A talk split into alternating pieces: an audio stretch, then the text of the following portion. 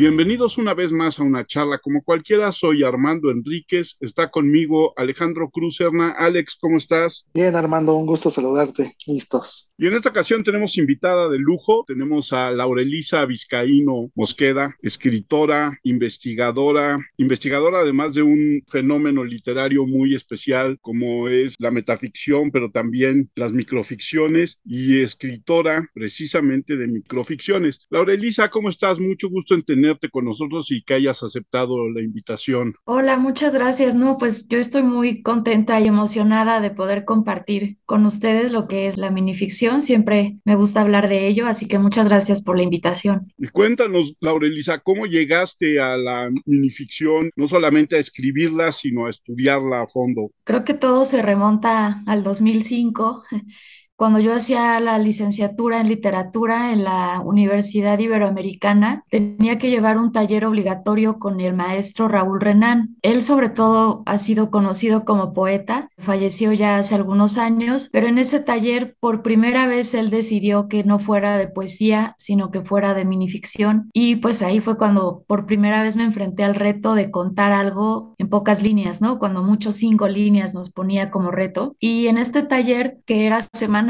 pues también era importante que nos diera un tema. Entonces, por ejemplo, nos daba el tema de animales o el tema del asco o los temas que a él se le ocurrían y entonces teníamos que hacer una minificción en cinco líneas, ¿no? Ahí fue cuando empecé con la parte creativa y bueno, me di cuenta que sentía un vértigo en el estómago, que sentía mucha emoción de poderlo lograr y también mucho cuestionamiento de, bueno, ¿qué se necesita para sí contar algo, ¿no? Para que no sea una simple oración relación a una simple frase. Y fue ahí desde el 2005 cuando empecé con la parte creativa. Cuando terminó este taller, recuerdo que hicimos un librito artesanal entre los alumnos y el maestro me pidió que yo también hiciera un ensayo, digamos, como más académico. Y recuerdo que ahí el maestro me dijo, bueno, a veces servimos para unas cosas y para otras no. Es decir, no le gustó mi ensayo académico, pero le gustaban mis minificciones y sentía que en el grupo había una buena recepción de mis textos. Y bueno, al concluir la licenciatura también hice mi, ahí fue una tesina y dije, bueno, lo que más me gusta es la minificción, entonces voy a estudiar también esta parte en mi tesis, ¿no? Entonces la estudié, por ejemplo, en la licenciatura de qué es lo que pasa con un lector cuando se enfrenta a las minificciones y cómo tiene que funcionar su memoria. Después, pues quise seguir buscando talleres y simplemente al poner taller de minificción en internet y lo primero que me apareció fue ficticia. Ahí se participa en su sección que dice la Marina, se entra así www.ficticia.com y está la opción de la Marina, que además su propio eslogan dice no aceptamos poetas, un, un tanto de juego, ¿no? Llegué con ficticia, pues ahí es un taller que funciona con un seudónimo, nadie sabe quién eres, pero tú recibes una retroalimentación. Entonces, también te dan un tema por mes, cada mes proponen un tema con el que puedes estar participando día con día y hay un jurado en especial que se encarga de calificar, ¿no? Entonces eso también me ayudaba mucho a seguir escribiendo, que tuviera así como esos temas impuestos. Eh, más adelante conocí a quienes formaban esta página y me invitaron a participar como tallerista y durante más de 10 años estuve revisando todo lo que se subía el día 13 de cada mes. Me tocaba leerlo, dar una retroalimentación y escoger al mejor que a su vez se pasaba a un jurado mensual, ¿no? Entonces también me tocó participar en esa parte como tallerista y estar leyendo y ver cómo funcionaba y demás, ¿no? A la vez, cuando hice la maestría y el doctorado, pues seguí con estos temas de investigación de qué minificción, qué es microrelato, qué es minicuento, quiénes son los autores representativos, sobre todo de México y Latinoamérica. Y bueno, entonces como que siempre he traído de la mano esa parte tanto crítica, esa parte teórica, que a veces la verdad me pone obstáculos a mí misma en mi parte creativa, pero bueno, como conocí a los de Ficticia, como participé en su taller, mi primer libro de minificción también se publicó ahí con Ficticia, que lleva el nombre de Cucos, lleva el nombre de Cucos, que es como una forma de abreviar cuentos cortos. Eso salió en 2015 y en 2017 publiqué El bien me sabes, que es este libro pequeñito de recetas de cocina con la tinta del silencio en 2017, pero bueno, como la minificción tiene esta característica de brevedad en su formato, es muy común que se hagan antologías al respecto, ¿no? Entonces me han invitado a participar eh,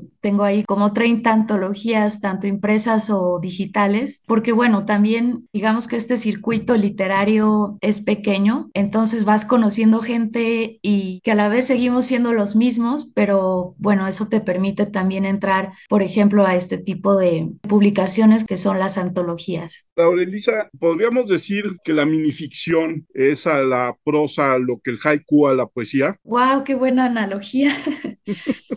Sí, me, me, encanta la analogía. Tiene mucho que ver con que la minificción es prosa, pero creo también que la minificción no se desliga del todo de la poesía, ¿no? Claro, depende de cada uno de los autores, pero muchas veces siempre hay esa indeterminación, ¿no? Lo que pasa con la minificción precisamente es una cuestión que se hibrida con otros géneros. Al ser tan breve, eso le permite unirse a otros géneros, ¿no? Por supuesto que está muy unida al cuento, pero también puede estar muy unida a la poesía. También puede estar muy unida incluso a géneros extraliterarios, precisamente como las recetas de cocina. De eso es de lo que yo me apropié en mi libro Bien me sabes, ¿no? Las recetas de cocina tienen un formato tan establecido y que forma parte de nuestra tradición lectora que sabemos que tiene una parte de instructivo, una parte de ingredientes. Y entonces, bueno, me puse a pensar en mi libro de Bien me sabes que también las recetas tienen algo de crueldad o si no, pueden tener algo de erótico también, ¿no? Con el tipo de preparaciones, con el tipo de ingredientes. Pero bueno, las recetas de cocina pueden hibridarse también con la literatura y dar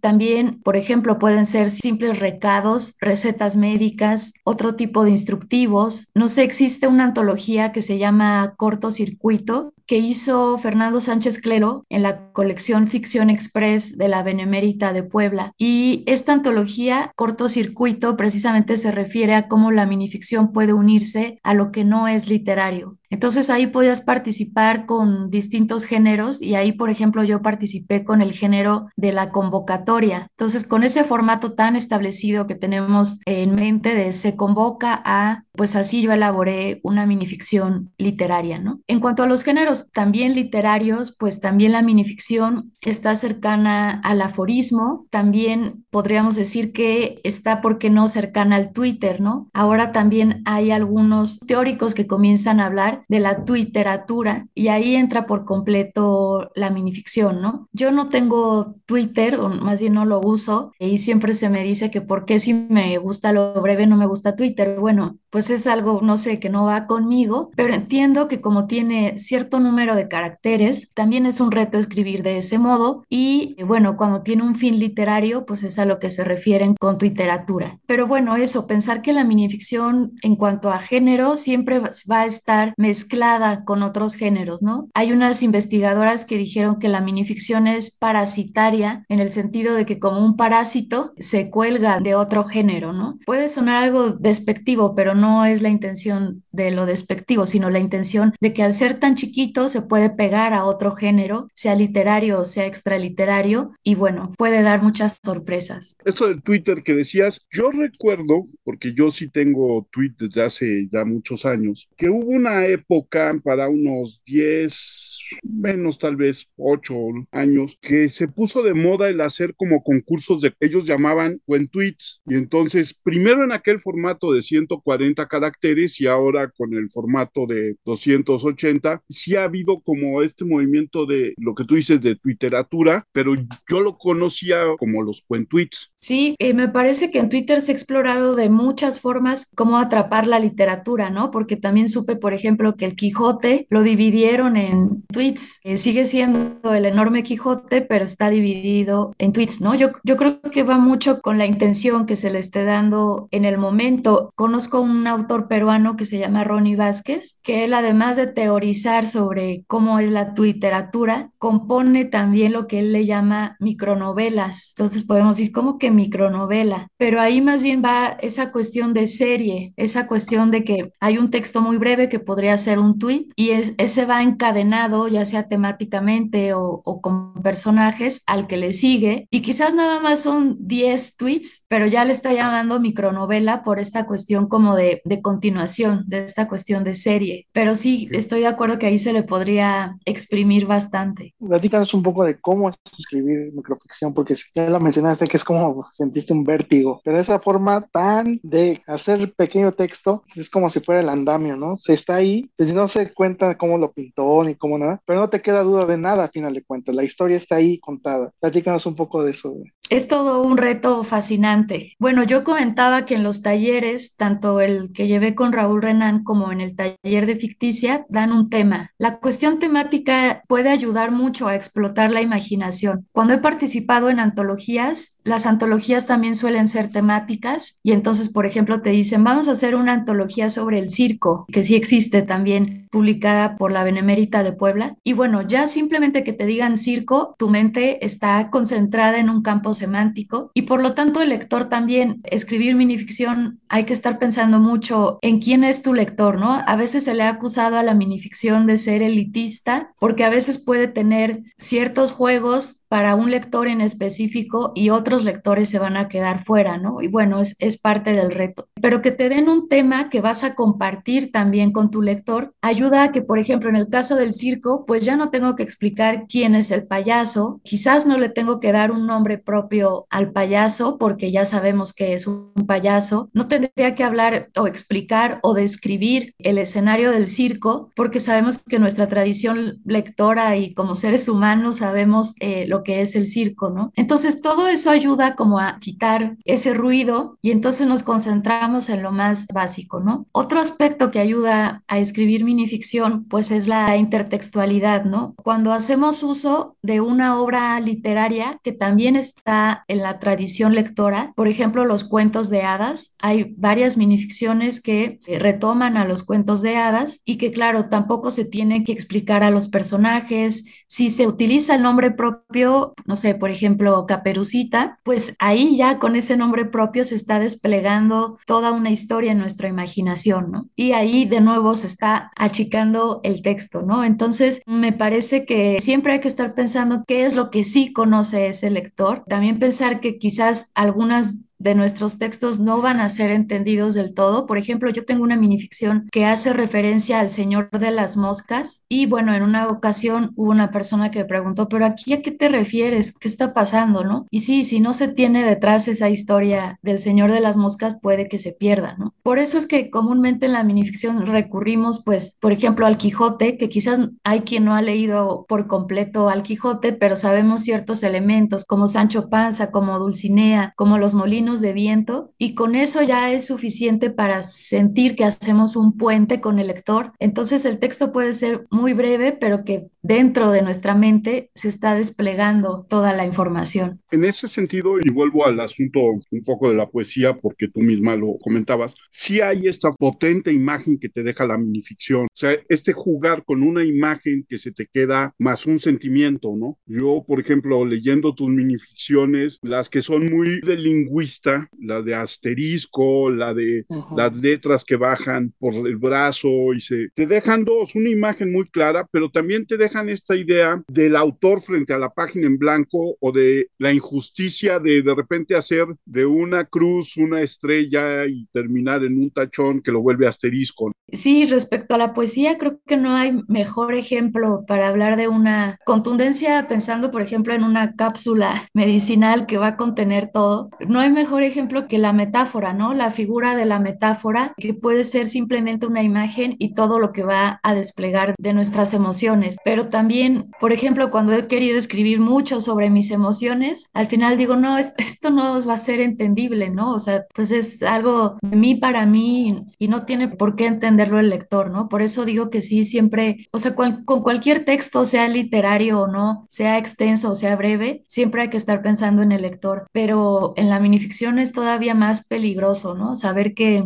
que tienes un segundo para cautivarlo o para perderlo. Pero también es cierto que toda creación literaria, por muchas razones, empezando por la misma formación del autor, tiende a tener elementos que lo vuelven elitista, ¿no? No hay una manera de escaparte. Entonces, que los acusen de elitistas a todos los autores de todos los tiempos, de todo tipo de obras, porque no hay manera de zafarse de eso. Sí, claro, estoy totalmente de acuerdo. Al final, eh, pues es una cuestión cultural y siempre puede haber un dentro y un afuera. Sí, totalmente. Y una pregunta que es como obligada. Durante muchos años y sobre todo antes de la popularización de las redes sociales y sobre todo de Twitter, cuando hablábamos de microficción, cuando hablábamos de ficciones muy cortitas, de mini cuentos, la referencia inmediata era Augusto Monterroso. El dinosaurio era como el pilar, pero es en realidad el dinosaurio la primera microficción que hay? Qué buena pregunta porque me gusta mucho pensar en la historia. Por un lado está la cuestión terminológica de qué es ficción, qué es relato, etcétera, pero por otro lado está la cuestión histórica y cómo podemos llegar ahora a hablar de esto, ¿no? Y esto lo he comprendido solo con la revista El Cuento de Edmundo Valadez, una revista que en su segunda época se hizo de los 60 a los 90.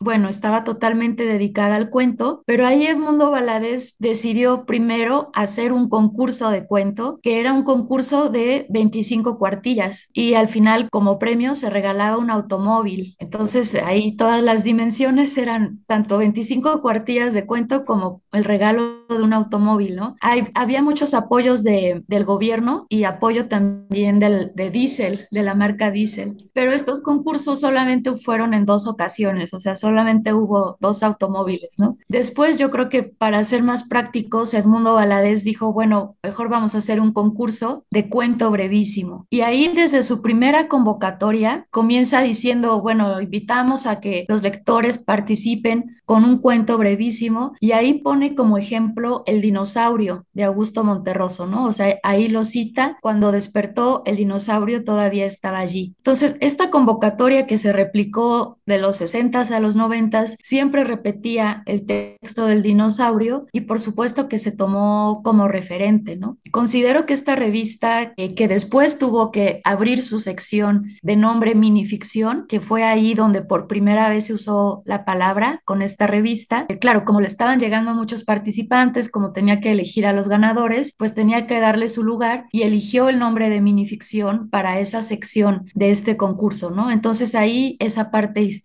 Pero bueno, oyéndonos mucho más atrás, pues la minificción me parece, ya que decimos que la minificción está con otros géneros, podríamos también pensar, no sé, en las parábolas, por ejemplo, podríamos pensar desde el inicio del lenguaje, cuántos tipos de minificciones no habrán habido, ¿no? Entonces sí creo que es algo que va mucho más atrás, pero también, bueno, actualmente se habla de un boom, eh, se quiere decir que hay, que hay un boom sobre todo a finales del siglo XX hasta la fecha y ahí yo agregaría que también la pandemia y las cuestiones virtuales a partir del 2020 generaron todavía otra eh, mayor visibilidad para este tipo de literatura, ¿no? Pero lo que pasa, lo que se refiere con boom, tiene que ver con los estudios, tiene que ver con llamarle minificción, ¿no? Tiene que ver con que ya hay congresos internacionales al respecto, con que se hacen tesis, con que se hacen revistas digo, son pocos ejemplos, pero, pero ya tiene que ver con una cuestión crítica, con una cuestión de estudio. Eso es lo que ha tenido un boom, pero la minificción existe desde siempre. Y además de Monterroso, ¿qué autores consideras que también son maestros de la microficción? Bueno, ahí también hay una cuestión curiosa, además de lo histórico, también está la cuestión geográfica, porque sí hay mucha visibilidad de la minificción, mucha producción en México, en Argentina, en España, en Latinoamérica, ¿no? Bueno, en cuanto a los autores más representativos, por ejemplo, de México, pues junto a Monterroso está Juan José Arriola y Julio Torri, ¿no? Lauro Zavala, que es el principal teórico de este tema les ha llamado la triada ATM de Arriola, Torri y Monterroso, ¿no? Pero, por ejemplo, pues en Argentina también tienen una gran tradición de la minificción, incluyendo a Borges, incluyendo a Cortázar. Actualmente tienen mucha fuerza con Ana María Shua, con Luisa Valenzuela. Y bueno, en España está Gómez de la Serna, con sus greguerías, que ahí desde ahí también hay una gran tradición. De hecho, he visto algunos textos teóricos donde pelean quién publicó primero, Gómez de la Serna o Julio Torri, ¿no? Para decir dónde nace el microrelato, ¿no? Y creo que es una diferencia solo de un año, ¿no? En realidad, pues es igual, ¿no? Este, podemos decir que España tiene mucha producción de minificción y lo mismo se ha visto en México, ¿no? Actualmente en México también me parece muy importante la obra de Agustín Monsreal porque es un autor que, bueno, aunque también es, ha escrito cuento breve, también ha escrito haiku, pero sí tiene obras exclusivas de minificción, ¿no? Cuando yo hice mi tesis de maestría me costó algo de trabajo decir, bueno, ¿quiénes son los autores que exclusivamente han hecho minificción y que sean más contemporáneos, además de Torri, Arriola y Monterroso? Y me encontraba con autores, por ejemplo, Guillermo Samperio, que sí tiene muy buenas minificciones, pero que están unidas con otro tipo de cuentos. Entonces, puedes estar leyendo sus libros de cuentos y de pronto ves una minificción, ¿no? Y ahí, por ejemplo, di con eh, Luis Felipe Hernández, que él solamente tiene un libro publicado con ficticia, se llama Circo de Tres Vistas, pero dije, claro, esto es lo que me interesa, ¿no? Un libro exclusivamente de minificción y con esa conciencia de minificción, ¿no? Por ejemplo, me parece que Guillermo Samperio le gustaba también el cuento y no dedicaba un solo libro específicamente a la minificción, ¿no? Ahorita hablabas de Torri y entonces me vino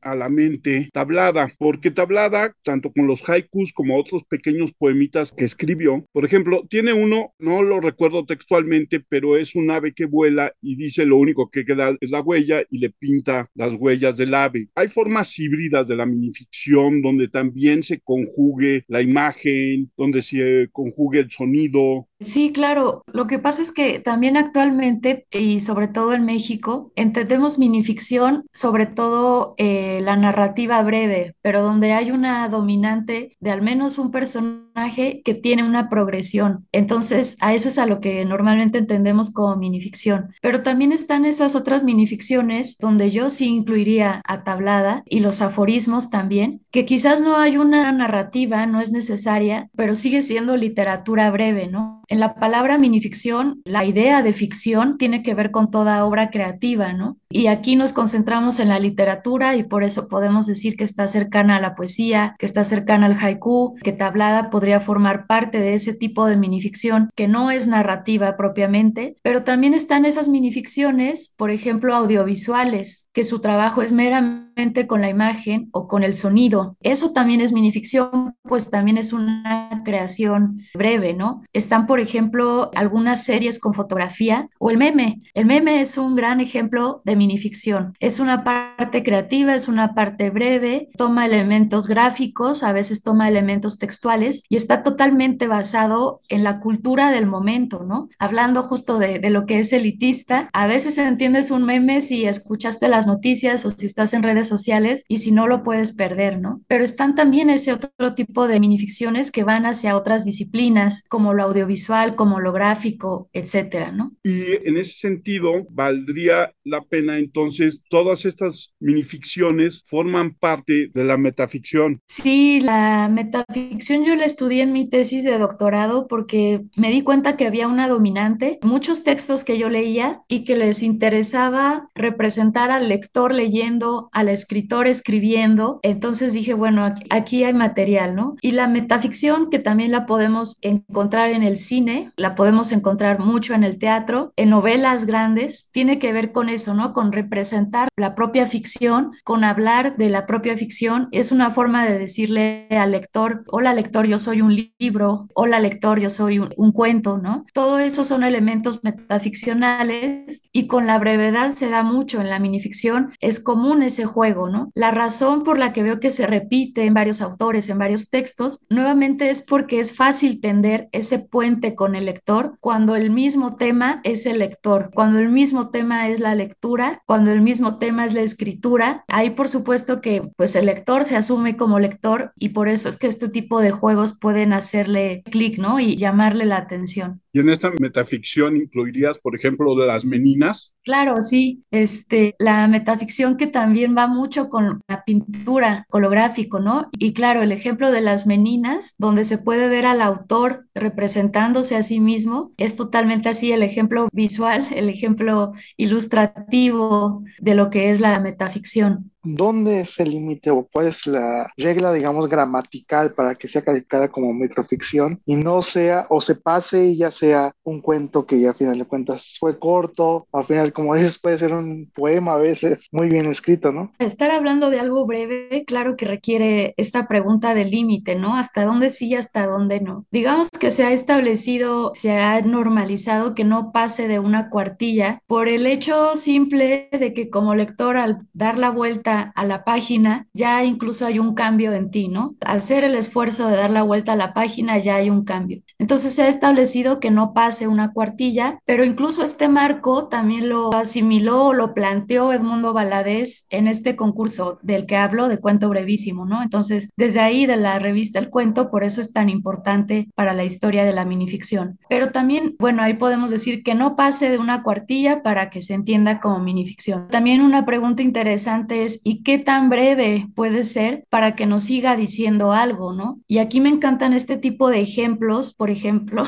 de Guillermo Samperio, su famoso fantasma, ¿no? El fantasma, que solamente consta de ese título y el texto está totalmente en blanco, ¿no? Ese digamos que es de los autores contemporáneos que se atrevieron a hacer ese juego, pero también Marcial Fernández tiene otro que se titula Alzheimer y también el texto está en blanco. O Esteban Dublín, un autor colombiano, tiene uno que se llama Vampiro en el espejo, e igual, el texto está en blanco, ¿no? De tal modo que ya un investigador que se llama Aldo Flores ya ha nombrado a este tipo de textos, pensando que toda palabra en sí es un texto, relatos fantasma, haciendo homenaje al fantasma de Guillermo Samperio, y bueno, ya se ha encargado de unir otro tipo de textos que pueden hacer este juego. Entonces, ¿qué es lo más, más breve? Pues ahí tenemos cuando solamente hay un título y el texto está en blanco. Claro, yo entiendo que este tipo de juegos pueden causarle conflicto a muchos tipos de lectores y decir, bueno, es que esto qué, o sea, me estás viendo la cara o de dónde sacas que esto es literatura, ¿no? Desde mi perspectiva, no cualquiera puede hacer este tipo de juegos, o sea, es un reto ponerse a pensar, bueno, ¿qué otra cosa va a funcionar? Por ejemplo, Alzheimer, ¿por qué funciona? Porque entendemos lo que es Alzheimer, ¿no? Entonces no es tan fácil hacer este tipo de juegos y por otro lado están apelando también a nuestra tradición literaria y ahí yo ya veo un aporte, ¿no? ¿Por qué el fantasma tiene que tener la hoja en blanco? Pues claro, nosotros entendemos que el fantasma es invisible porque tenemos una tradición de este tipo de literatura de fantasmas, entonces no necesitamos que se nos diga nada más, ¿no? Por eso a mí me gusta mucho que además de pensar hasta dónde, este, cuál es el mínimo y cuál es el máximo, pues pensar que también que una sola palabra está apelando a un discurso también. En el famoso este, que hacía Augusto Monterroso de tener a solamente tres alumnos cada año, no sé cada cuándo era de, no, hasta les daban beca, ¿no? Y tenían que participar, Juan Villoro fue uno de ellos y contaba, ¿no? De que era un muy riguroso, muy severo. Entre eso, ese, ¿cómo se puede decir? Taller, ¿nacieron alguien con microficción o algún autor nació de ahí? ¿O todos se fueron al cuento prácticamente a escribir cuentos o historias? Ay, muy buena pregunta, porque está apelando a, precisamente a los circuitos literarios y sociales, ¿no? Pero sí tengo la mejor respuesta que es Agustín Monreal. Agustín Monreal estuvo en los talleres de Augusto Monterroso, nos ha contado de una manera muy amena, como él sabe contar sus anécdotas, cómo él y Augusto Monterroso subían y bajaban en el elevador de rectoría donde se llevaban a cabo estos talleres y cuando ya llegaban así a la planta baja, volvían a subir con la intención de seguir dialogando únicamente sobre las palabras, sobre juegos de palabras, sobre chistes con las palabras. Y bueno, como lo he mencionado, Agustín Monreal actualmente es un autor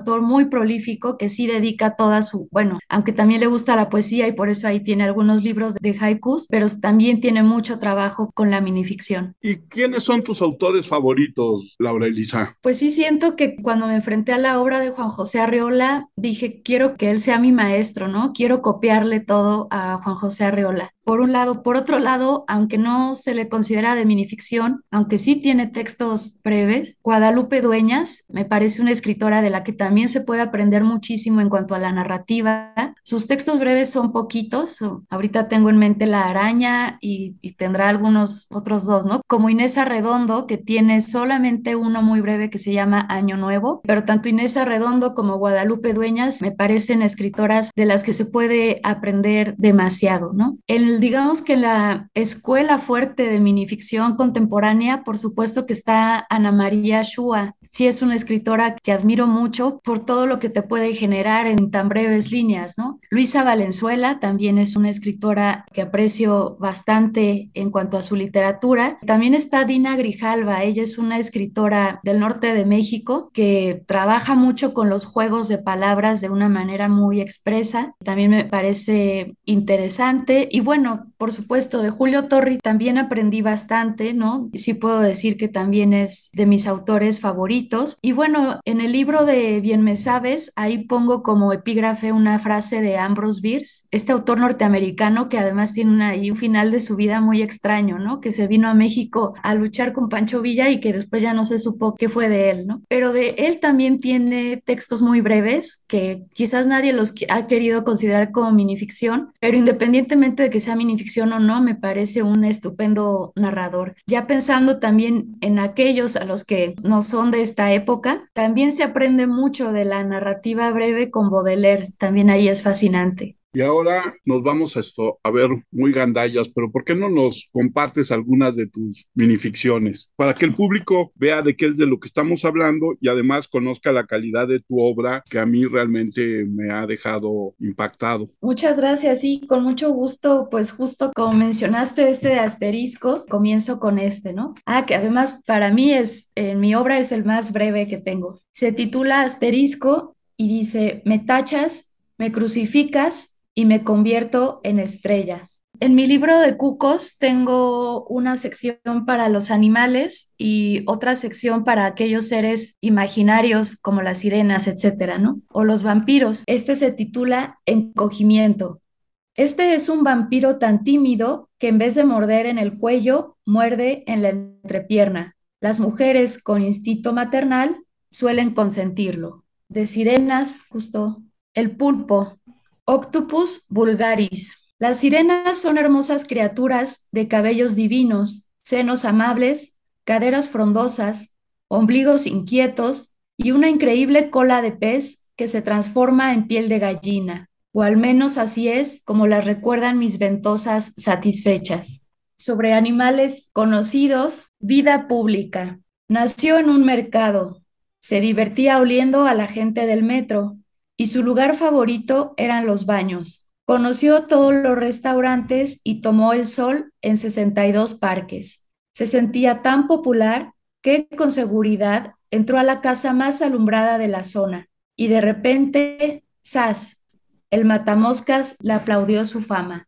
Y bueno, en último, me di cuenta que tengo una fascinación también por el tema de los ancianos. Y aquí con este libro de 2015 comencé con las ancianitas, pero ya después lo he seguido trabajando tanto para abuelos como para abuelas. Es un tema que me parece que da para hablar de cosas muy tristes porque la vejez es muy triste, da para hablar de la muerte por su cercanía con la muerte, da para contraponer el tema con lo que es la juventud, en fin, ¿no? Es un tema que me atrae mucho la vejez. Cobardía. A pesar de haber muerto hace siete años, mi abuelita apareció en una reunión familiar. La recibimos con gusto y como un acuerdo implícito, nadie mencionó su condición de muerta para no molestarla. La velada transcurrió cómodamente, pero al despedirnos, ninguno de nosotros se ofreció a llevarla.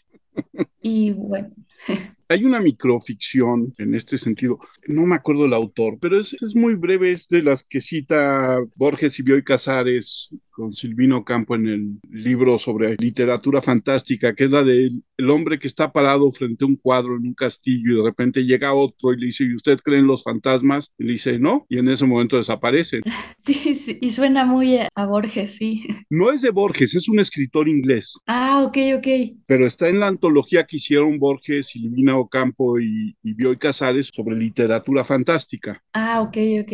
Y esa debe ser como el siglo XIX, siglo sí, 19, tal vez finales del 18. Entonces, un poco pensando en la parte histórica de lo que dices, ¿no? Que incluso, bueno, esta cosa que dices desde la parábola, pues el mismo en un principio fue la palabra, ya se vuelve una microficción total, ¿no? Y hay minificciones que reescriben esa parte del Génesis. Isidoro Blaisten, también un escritor argentino, también reescribe ese comienzo y se burla sobre el hecho de que al inicio fue el verbo, pero Isidoro Blaisten dice, no fue el verbo, fue el sustantivo, eh, porque decías casa y ya estaba la casa, ¿no? Entonces ahí también está el juego. Tú hablas de este boom que tiene hoy la microficción. ¿Hasta dónde crees que va a llegar? Y está relacionado con esta manera de consumir contenidos de manera muy rápida a la que nos enfrentamos el día de hoy. Sí, ahí yo veo un problema y, una cuestión que me preocupa, una cuestión preocupante. La minificción también puede llegar a banalizarse por el hecho de que es tan breve y que además actualmente pues su modo de difusión puede ser un post de Facebook, puede ser Twitter y entonces también se da la idea de que cualquiera puede escribir minificción, ¿no? Digo, con la pandemia aparecieron muchas editoriales muy valiosas, editoriales digitales que comenzaron a publicar mucho de minificción, ¿no? Muchas antologías, ¿no? Entonces son editoriales digitales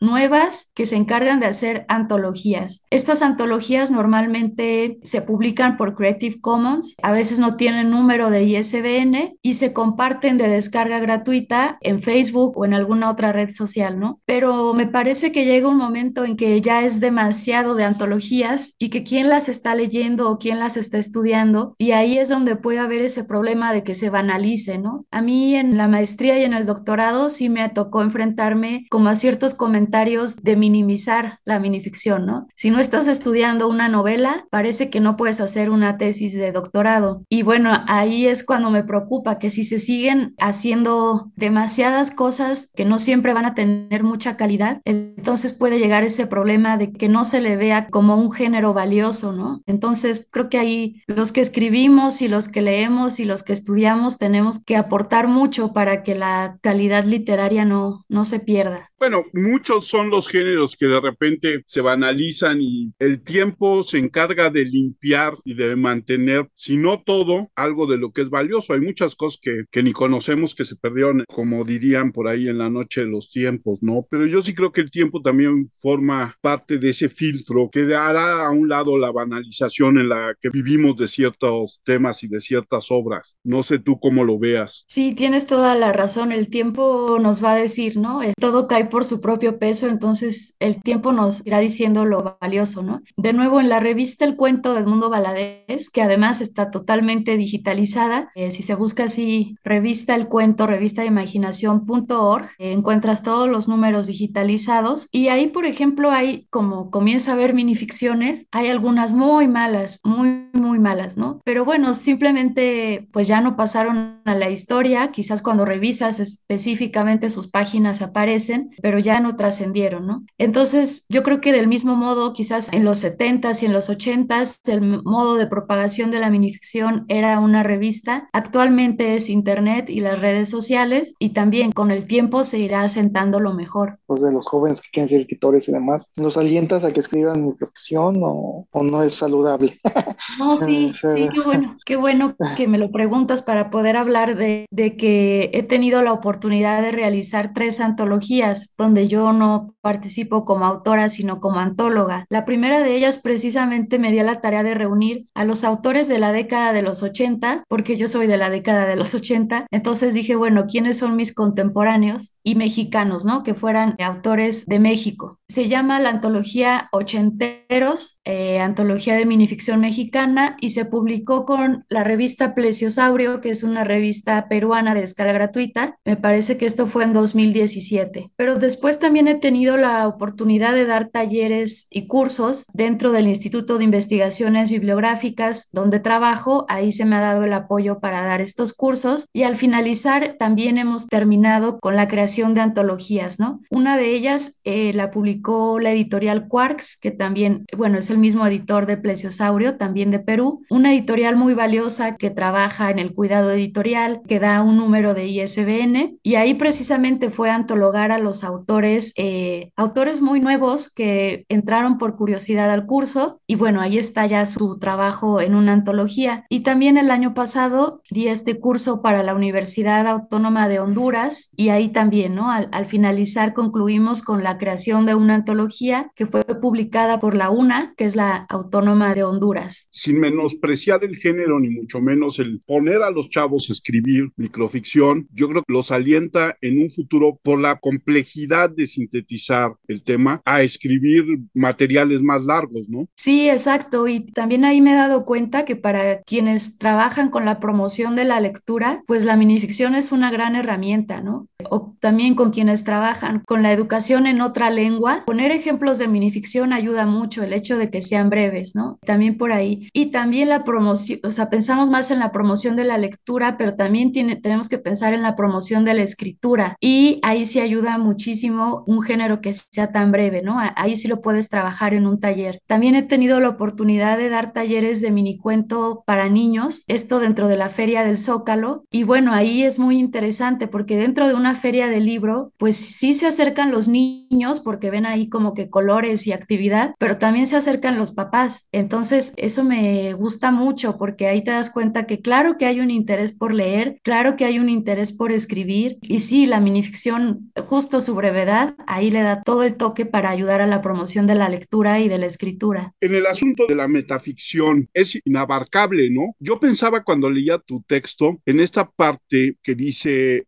este autor de, de Homo Sap, autor israelí, que dice que a los seres humanos lo que más nos gustan son las historias. Entonces tú decías, hay metaficciones que están más cercanas de la realidad que de la mentira, pero a final de cuentas todas nuestras historias tienden a ser mentiras, ¿no? Incluso la fabricación de nuestras naciones, de nuestras religiones, todo está basado en, en un mito que nos gusta contarnos y creer. Sí, es, ese tema del mito también me parece fascinante, ¿no? Cómo nos explicamos no solamente el, el origen de la humanidad, ¿no? También cómo nos explicamos nuestro día a día, ¿no? Hay aspectos de nuestra vida cotidiana que quizás los vemos como un drama y al final no era para tanto, ¿no? Entonces, claro que siempre estamos compuestos de historias narrativas y siempre hay una tensión entre la realidad y la ficción, aunque yo no diría que con la mentira, pero sí con la parte creativa, con la parte de invención. Cuando le echamos más leña al fuego, cuando nos tiramos al drama, ahí ya estamos quizás no viendo las cosas claramente, pero claro, es nuestra emoción y eso también tiene validez, ¿no? También es parte de nosotros. Y tiene un peso muy importante dentro de lo que queremos contar, porque al final del día, si yo pienso en Dante Alighieri, pues fueron sus emociones las que pusieron a los personajes históricos en el cielo, en el purgatorio o en el infierno. Sí, por supuesto. Quizás en la academia, cuando te metes a estudiar el posgrado, como que te sacan de esa parte de la emoción, pero no al, al, final, por supuesto que no lo puedes desligar, ¿no? También ahí está. ¿Y tú cómo ves a los chavos en un futuro, en esta, en, eh, tú, que los, tú que das los talleres, cómo ves a los futuros microficcionistas de México? Wow, qué enorme pregunta. Pero yo creo que así pensando en la historia, México ha dado mucho a la historia de la minificción y sí va a seguir dando. También porque en México tenemos muchas editoriales independientes y las editoriales independientes, bueno, no siempre, pero pueden apostar por este tipo de géneros marginales, ¿no? Entonces sí hay, en México creo que tenemos muchas posibilidades y muchos espacios de publicación, ¿no? Entonces yo creo que así como en un inicio México aportó mucho, creo que lo va a seguir dando de manera representativa. Qué bueno que mencionas eso de género marginal, porque hay muchos géneros que sí como no los toman muy en serio, o hay temas que no toman muy en serio, ¿no? En ese sentido, ¿tú sí sientes que la microficción está abandonada por las editoriales? ¿O ese rescate de la independencia pues también ayuda a que ustedes también produzcan más este microficción, ¿no? Sí, exacto. Bueno, hace poco hice una revisión de editoriales independientes y según yo al final me iba a dar cuenta que apuestan por el cuento y por la minificción, pero mi sorpresa fue que no, no porque sean independientes necesariamente van a apostar por, por la minificción, ¿no? Pero además de las editoriales independientes está el fenómeno de producciones digitales. Entonces hay, hay muchas cosas de autopublicación que se comparten en Internet que son casi siempre de descarga gratuita y ahí hay, muchos modos de difusión, ¿no? Pero ahí nuevamente temo que no haya un filtro o que se caiga también en la banalización.